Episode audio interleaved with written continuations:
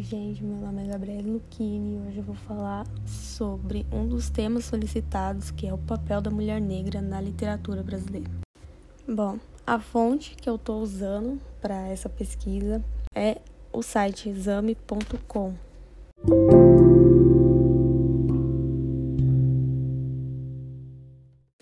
A presença da mulher negra na literatura ainda é muito pequena.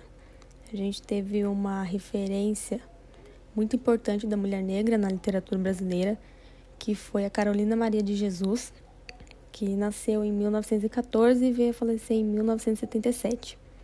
Ela escreveu o livro Quarto de Desejo, Diário de uma Favelada. Bom, ela foi uma das referências muito importantes da literatura brasileira, da literatura negra brasileira. Porque a gente também teve a Conceição Evaristo também, que é uma doutora em literatura comparada pela Universidade Federal Fluminense. E a Conceição Evaristo é uma das romancistas negras de maior destaque no campo literário brasileiro atual, e ela é inspirada pela obra de Carolina de Jesus. Uma pesquisa da Universidade de Brasília mostra que de 258 livros publicados no período de 1990 a 2004, registra a presença de 79,8% de personagens brancas entre os de maior importância.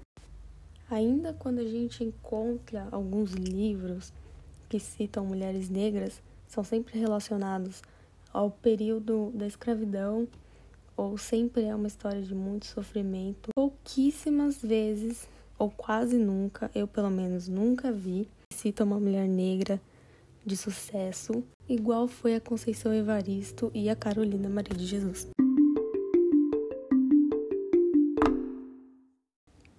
Nessa matéria da exame, cita que a Conceição Evaristo disse que da mulher negra se espera que ela faça muita coisa, e há todo um processo histórico que colocou essa mulher em determinadas posições.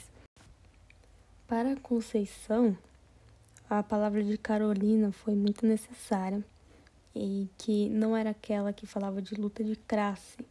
Ela falava de uma forma muito particular a partir da experiência de cada pessoa. Não era um discurso que criticava as estruturas econômicas. Tem um texto que diz em um ano ela foi tudo e no outro ano ela foi carta fora do baralho. Isso foi o que ela disse. Aqui Conceição ela revelou também que no primeiro contato dela com o texto da Carolina de Jesus, ela revelou um sentimento de aproximação de realidade, por ser duas mulheres negras que moravam em favelas, de famílias humildes. E a família da Conceição se interessou e eles liam todos como se fossem personagens daquele diário e que marcaram muito eles. E a Conceição avalia que o discurso da Carolina era uma forma da classe média, a classe política darem um jeito, né? Nessa existência dessa condição miserável das favelas, uma condição que muitos estão sujeitos. Na minha opinião, Conceição está totalmente certa. E você concorda?